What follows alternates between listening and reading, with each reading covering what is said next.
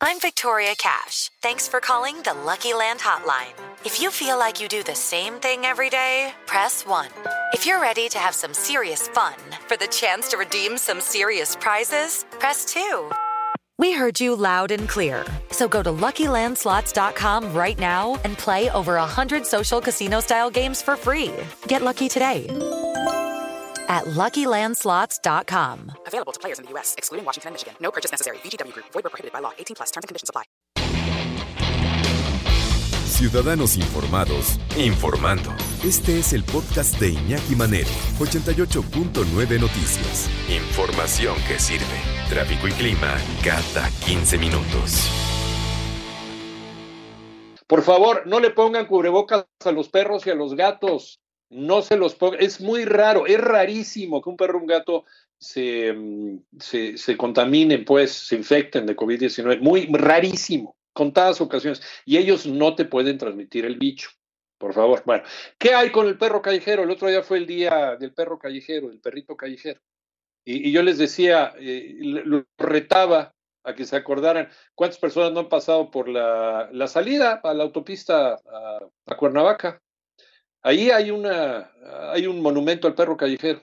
¿Quién lo ha visto? ¿Quién lo ha pelado? Y quien lo ha pelado lo ha grafiteado. De verdad, es una vergüenza, en serio. No los pelamos, no les hacemos caso. Son víctimas también de nuestra pues, falta de, de, de visión, ¿no? De nuestra irresponsabilidad.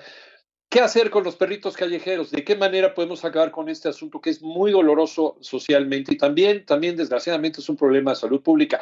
Per Rodrigo González, nuestro especialista canino. ¿Cómo estás, Per Rodrigo? Buenas tardes. Hola, Iñaki, humanidad que nos escucha, saludos, ladridos.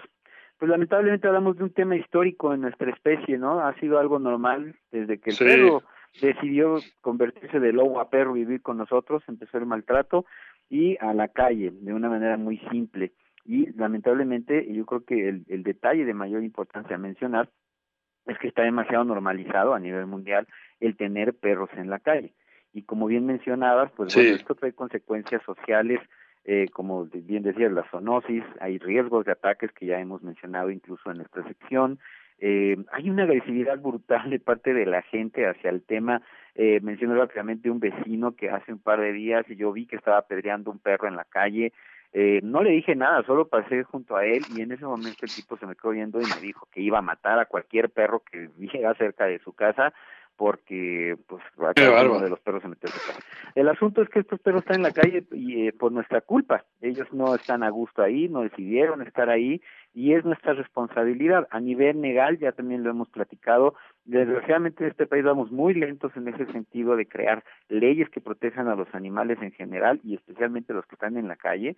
Eh, y pues no tienen ningún derecho, entonces lo mismo puedes atropellarlos, envenenarlos, matarlos, también ya hemos platicado sobre lamentables casos de gente joven matando perros y subiéndolo a, a redes sociales. Eh, esto que, creo que lo resumo básicamente que es, es un problema muy grave el que se ha normalizado el maltrato y ver perros en la calle pues ya se nos ha hecho siempre como una cosa que existe y no hacemos lo que debiéramos hacer. Muchos, en su gran mayoría de estos animalitos son perros que en algún momento pertenecieron a algún humano y que se aburrió y a la calle. Eh, es un problema muy grave uh -huh. y justo, sobre todo porque para los niños esto se convierte en algo normal y es un problema que parecía no tener fin, pero sí tiene una, un fin si nos juntamos como sociedad y empezamos a trabajar en equipo. Los que tenemos asociaciones, por ejemplo, ¿Qué? pues luchamos mucho por un tema de cultura para que esto no siga sucediendo, pero muchas veces nos vemos o nos sentimos que vamos en contracorriente porque el problema es muy grande y nos rebasa. Eh, oye, oye, pero Rodrigo, eh, eh, ahorita estaba viendo, por ejemplo, las cifras del INEGI. Hay 18 millones de perros en el país, ¿no? Eh, 80% son callejeros. 80% de esos millones, de esos 18 millones de perros viven en condición de calle. Es, es una enormidad, es terrible. Eh, entre de estos 18 mil o 30 mil más o menos, no hay, no hay una cifra exacta, están sobreviviendo en las calles de la Ciudad de México. Vamos, vamos, a, vamos a vernos cuántos, vamos a ponerle 20 mil, 20 mil perros callejeros, que ya es demasiado también para la Ciudad de México. Pero 80% de los 18 millones de perros que deberían de tener una casa, un hogar, una seguridad, están viviendo en la calle.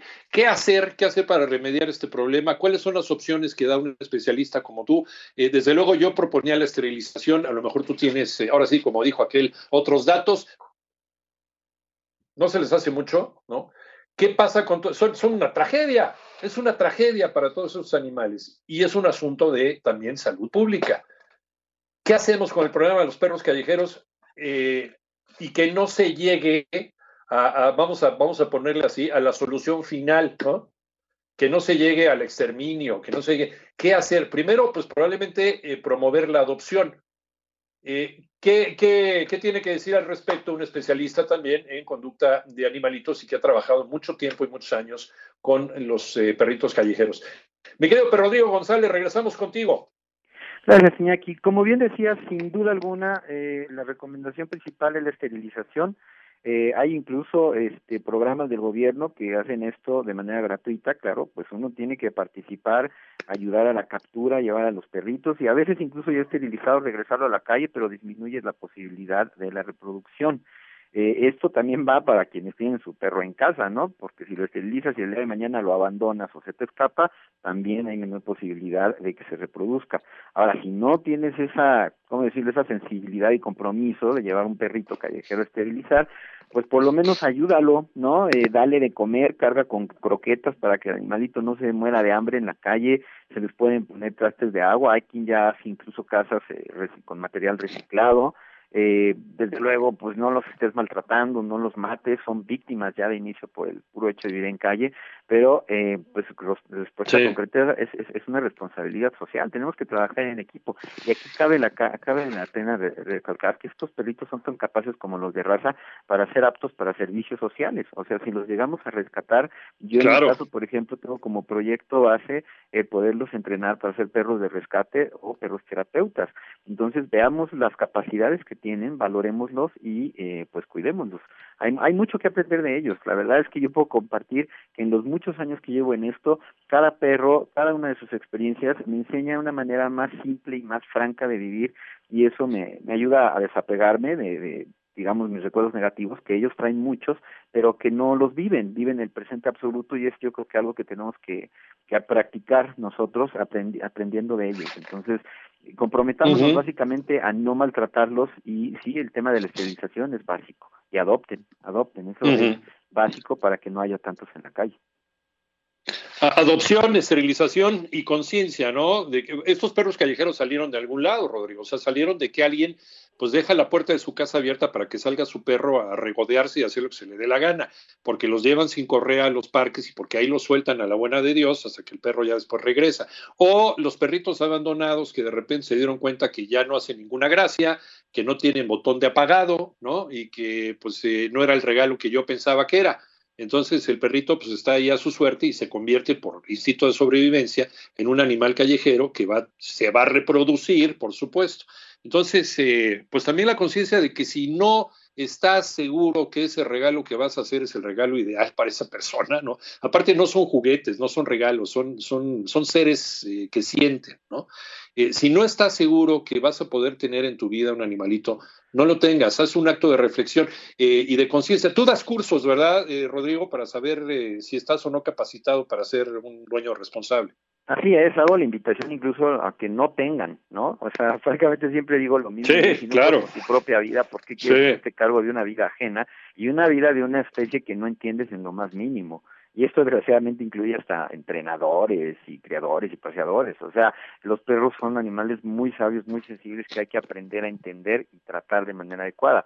Entonces, claro, los invito a estar pendientes de mis redes sociales. En Internet hay muchísima información sobre qué es un perro, cómo tratarlo. No, no puedes tener la responsabilidad, no lo tengas, porque sufre mucho si lo tienes, si lo echas a la calle y no sabe qué hacer. Se acostumbró, lo criaste a, a depender de ti y luego simplemente se convierte en un problema social y lo que yo decía hace rato, ¿no? A los vecinos los ven como alguien a quien hay que matar y eso está normalizado. Entonces, ojo porque estamos hablando de maltrato emocional incluso hacia nuestra especie como algo normalizado por el provecho de no hacernos responsables de un ser vivo que se merece nuestra lealtad así como él lo hace con nosotros. Exactamente. Entonces, ¿en dónde te encontramos, Rodrigo? Estoy en, en YouTube como Perrifección 2 con número, en Facebook Ladridos Ayudando 2 con número y Humanos Ladrando donde enseño a ladrar. Gracias, Rodrigo. Un abrazo. hermano, suerte.